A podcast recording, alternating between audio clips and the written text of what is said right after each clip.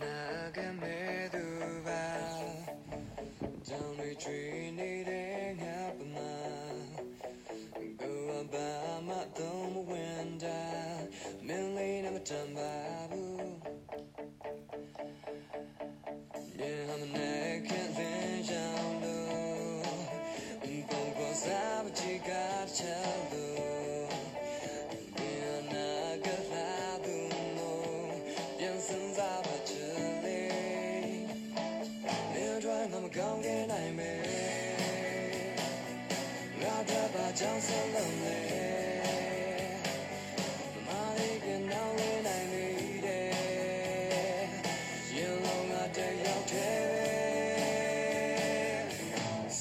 ပြောင်းလဲသာချမ်းရဲ့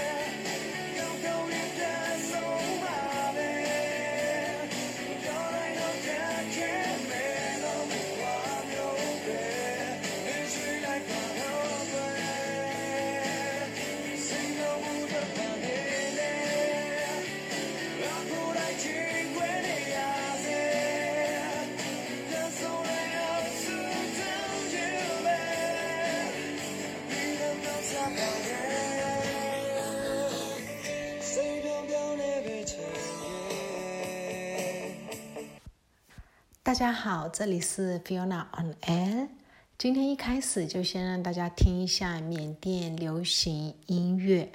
然后，缅甸流行音乐其实，在东南亚来讲的话，算是蛮有 sense 的，蛮有水准的。我个人觉得，跟比起其他某些东南亚的音乐的话，当然我们也有很多的翻唱歌，呃，翻唱华文歌的就有 YY。嗯，然后翻唱西洋歌的就超多人，超多人，包含缅甸的天团等级的 IC IN Crow，他们有如五月天那种天团等级的存在，他们其实也都有蛮多歌曲是翻唱的，也有自己的歌。那现在这一位是影魔，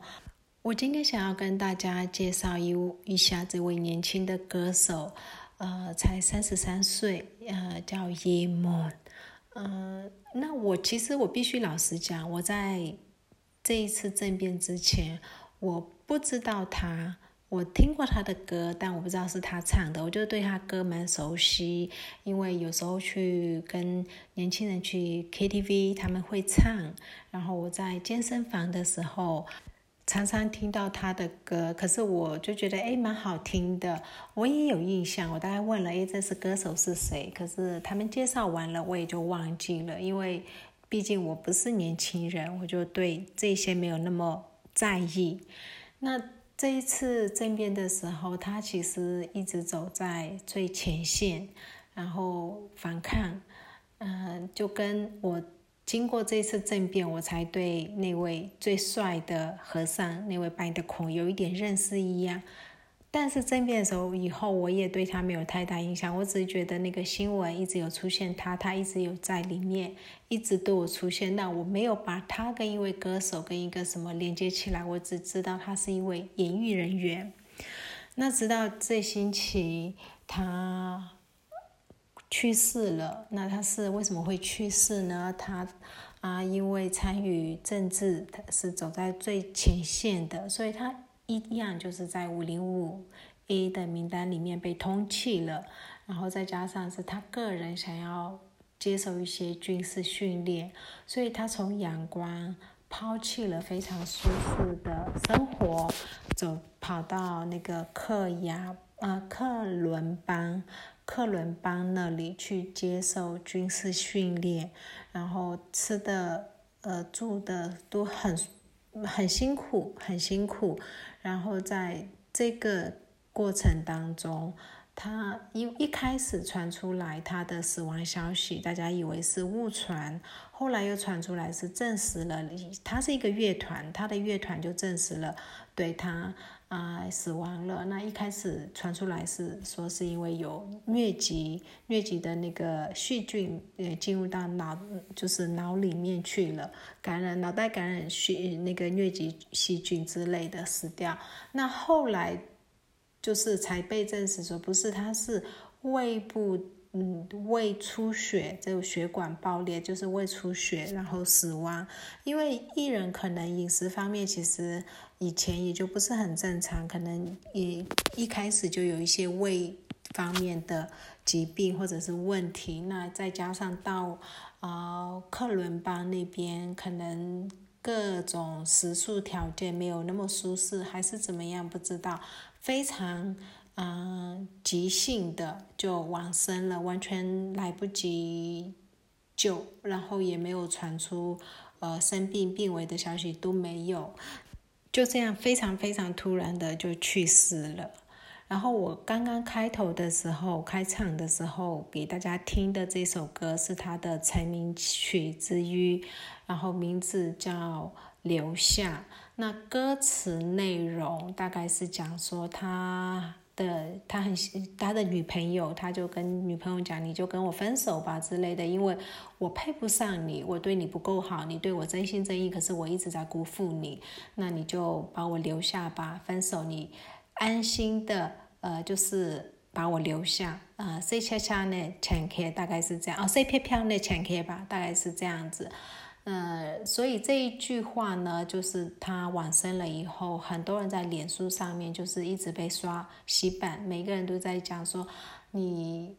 放心的留下吧，革命的后续我们会继续在努力，大概是这样子。呃，那这这个歌蛮好听的，大家可以，我会把它的链接放在 Pocket 下面，你们可以去查，以后可以去听一下，它很多歌都蛮好听的。叶萌自己是来自呃歌手家庭嘛，可以这么说。他妈妈是一位就是歌手，但不是那种很红的，呃，有资历，就是圈内人都会知道，但是我们这种老百姓就不熟的那种歌手，那蛮有实力的。后来因为他儿子红了，所以大家才发现，哎，妈妈蛮有实力的。然后他爸爸是一位呃作曲家。但是这位爸爸呢，在呃在小朋友一岁多的时候，他就呃就是出轨，然后就跟着小老婆啊或者外遇对象就走了，就把留下他妈妈跟嗯他还有他妹妹，他还有一位妹妹，然后他们就这样子呃留下来，所以他一直的生活是跟妈妈在一起。那从小因为妈妈是要等于是好像。跑场唱歌那种哦，歌手，所以妈妈会把他带着去，他就要跟着去。然后呢，妈妈也会是那种和和声唱和声的，所以妈妈去录音也会把他带着去。所以他从小就跟音乐，就是缅甸的呃音乐圈是非常非常的呃。亲近的，他就是在这样子的一个环境之下，耳濡目染之下成长的。那小时候，他很小的时候就会配一些广告的，呃，广告歌。如果是那个广告歌是小朋友唱的，小男生唱的，缅甸那个时期的孩童的广告歌，几乎都由他来承包了。然后他大概在嗯高中的时候就开始自己写一些呃歌。然后开始，呃，只是好玩。然后刚开始的时候，只是几个朋友一起写。那非常幸运的是，因为他妈妈本身就是一个很喜欢音乐，很小的时候就因为了音乐，呃，没有收入也会去乐团里面去，呃，就乐队里面去免费打工，没有钱也没关系。他妈妈的成长背景就这样子，呃，在乐队里面好像。呃，跟着做了大概半年多实习，然后没有任何的薪水，不知心的实习这样子做，所以他妈妈很支持他的小孩子叶默，呃，从事呃这个歌唱的事业，也很开心他做这件事情。那可能也教了他一些，所以他在高中就有写出歌，也卖出去了。呃，所以呢，他就高中嗯毕业，但没有继续升学，因为他那个分数没有没有，等于是高考没有过那种。啊，他开始进入呃歌手之后，呃，因为妈妈的关系，所以是还蛮容易就进入了。但是他红了以后，其实完全没有那种大牌的呃价值。他纵使他红了，有一些很小的小呃小产，就是餐厅很小的餐厅，可能请他去，呃，给的费用也不高，他还是会去，呃，因为他觉得他的呃听众，他的粉丝有很多阶层，他不能只找那个呃可以给他很高费用的出场费很高的地方，那他的一般的听众是没有办法啊去参与的。呃，最呃最近就是有看到一一篇，就是餐厅老板自己出来讲的，就是他说他那个时候，呃是在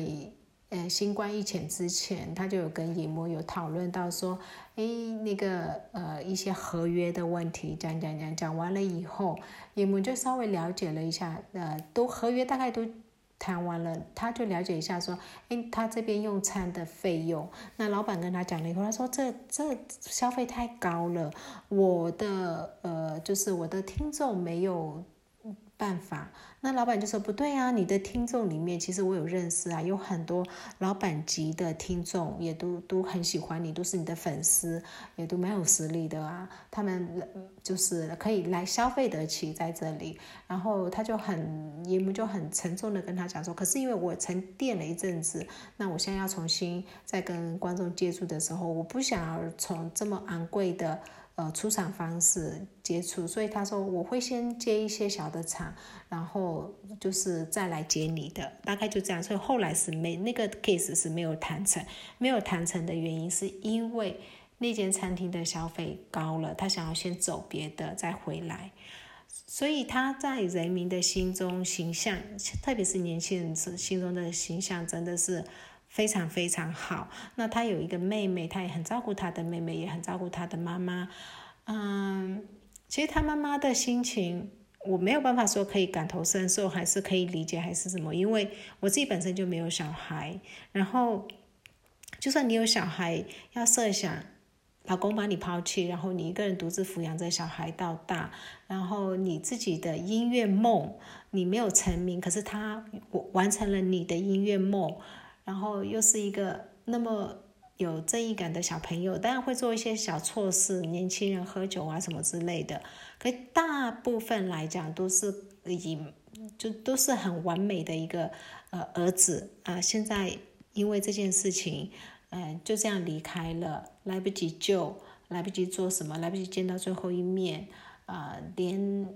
连那个葬礼都非常的。呃，草不能说草率，其实也是在尽大家心力之下，有有大家都有出席，都隆重，可是就就是在一个啊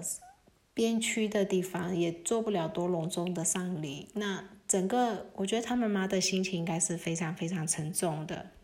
然后呢，他的家里也有帮他，因为那个他的丧礼是发生在克伦邦，因为他在那边往生，所以整个火葬仪式全部都在那里。那他的家里，就是他在阳光的呃住宅，也有做一些简单的呃类似守灵之类的呃仪式，然后就可以看得到，那个是一个很普通的公寓，完全没有办法想象。一个这么名气这么大的一个明星，就一般的网红，然后人就是很多网民就把有一个网红跟他的家拿出来比对，就那网红的家跟网红的那个，呃，就是整个气 气派程度都碾压他，他就是一般的小公寓。呃，干净整整齐也还 OK，反正就是一般的小小公寓这样子，没有那种豪华或者是排场都没有。那你就可以想象得到他的那种对金钱的呃，像他前面那种，我不会因为出场费太高就就就只会找一些出场费很高的呃厂去做，那个是真的是有执行才会这么有名气了。呃，还没有那么好的收入，呃，这是我的理解。可是大部分的人看到了也觉得很心酸。这么有名的一个歌手，然后既然因为他也不会炒作，他真的不会炒作，他的那个 YouTube 的呃点阅数大概只有二十几万，那完全不会炒作，所以才会这么少。然后呢，呃，现在他往生了以后，有些人就觉得说，怎么会一个呃，就是全国知名的一个歌手，他的追踪人数才有这么少，然后大家在说，哎，应该多多去追踪他之类的，又才多了，才到了一百多万。可是随便一个网红会炒作的人，其实都非常的比他多很多。缅甸这星期呢，除了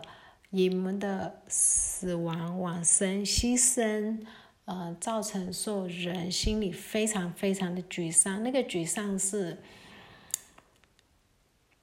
你很难去说他，因为他跟你没有亲属关系，可是他又是在你的呃生活中，可能他的歌声一直有出现，然后又那么年轻。像我自己好了，我。对他陌生到我以前不知道有这位人，我听过他的歌，可是当我在知道他这个人，又去看了他的故事，又去了解他的背景，又又去想起我以前在健身房有听到他的歌，然后什么之类的时候，我都还是觉得说好可惜，怎么会这么可惜？那种没有到失去一个老朋友的感觉，但是就是有有一种有什么东西。不见了，那我相信很多很多年轻人，二三二十几岁的年轻人，他们是听着他的歌追女生，听着他的歌谈恋爱的，那个那种失落，那种心被挖掉一块的那种感觉，应该会非常的深。就对于就是听众或者是观众来讲，啊，大概有这种感觉，在上一次可能是。另外一位歌手，Saint Saint Saint，他是我小时候就很红的一个呃上班的歌手，其实长得。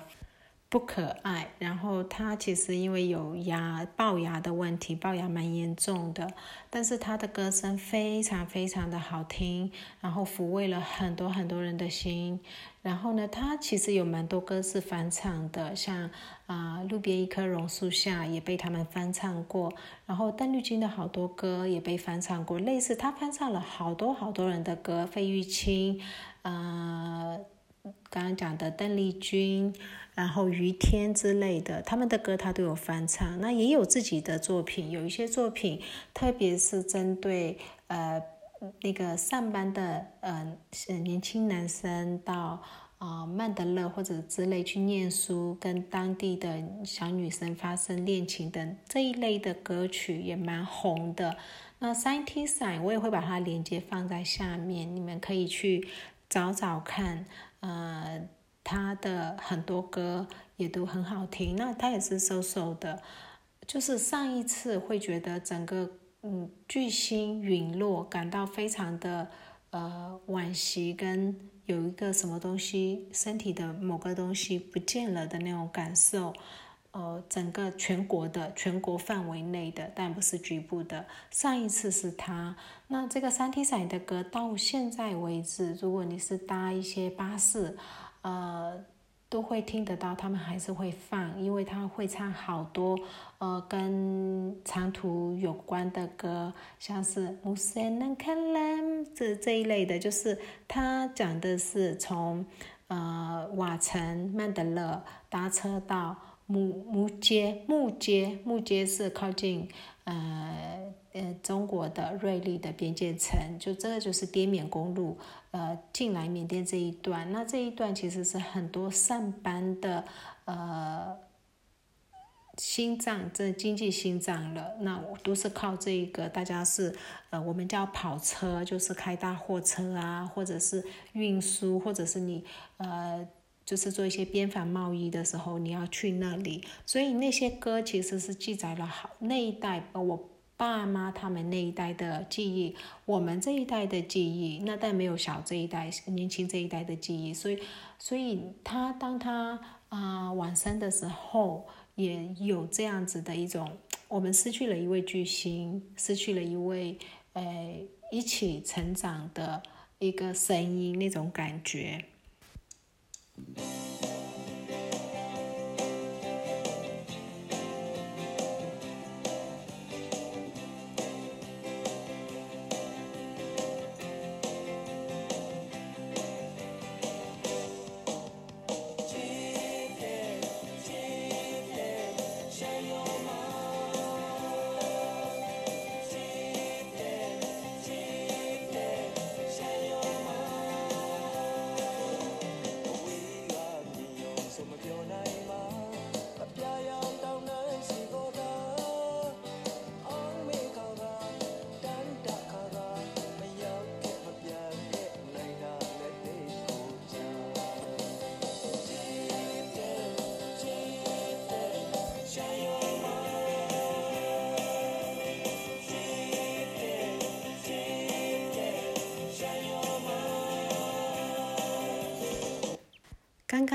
到这这个呢，就是三 T 三的歌，然后这个是叫山优嘛，就是上山脉。上山脉的这个歌，他大概他的歌曲大部分都离不开讲一些上班的风俗民情啊。但是他这个声音是不只是征服了上班的人，是连呃阳光瓦城的呃很多听众都很吃他这一套。那个年代他是一个，他是他就是一个了。另外再跟大家介绍一位，其实他刚好是在这两位的中间那个时代，就是三 T 赛呢，他是在我爸爸妈妈那个年代更红一点，到我们这个年代还是很红，但还好。然后现在这个野魔呢，他是现在这个时代的年轻人的最爱。那我们那个年代的，但不是 IC，除了 IC 以外的另外一个选择。呃的歌手，他叫 Two and 点。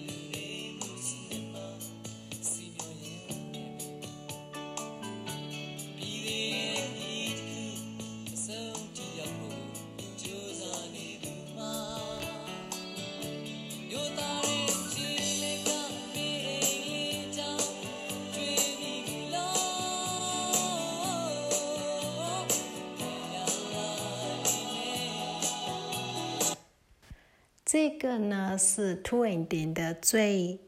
受欢迎、大家最有印象的歌，叫做《Amen》，就是妈妈的家、母亲的家。它其实因为那个年代，大概就一一九九几年那个年代呢，很多。人会已经开始移移到义工吗？到阳光啊去工作，阳光瓦城大城市去工作，从乡下出来，他大概讲的是这样的一个心情，有点像林强的。呃，那个向前冲还是什么？从高雄去台北，诶，打拼的那种歌，那种那种感受。那因为是在那个年代背景下，然后呢，那个年代如果大家有印象的话，是呃李宗盛的那种风格很盛行，就是唱一唱又讲一讲。所以他这首歌里面也是会有一些唱一唱又讲一讲。所以嗯，在缅甸流行歌曲里面，其实。我们会受到西方的影响，然后会受到印度的影响，也会受到中国流就华语流行音乐的影响，也蛮大的。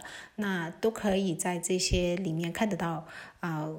各个不同文化的影子。我今天就是跟大家介绍了三位歌手，呃，不同年代的，一个大概是一九呃八零年代的，一个是一九九零年代的，然后另外一个是现在二。二零二零以后的歌歌手，那他们都有不同的风格，也都很受欢迎。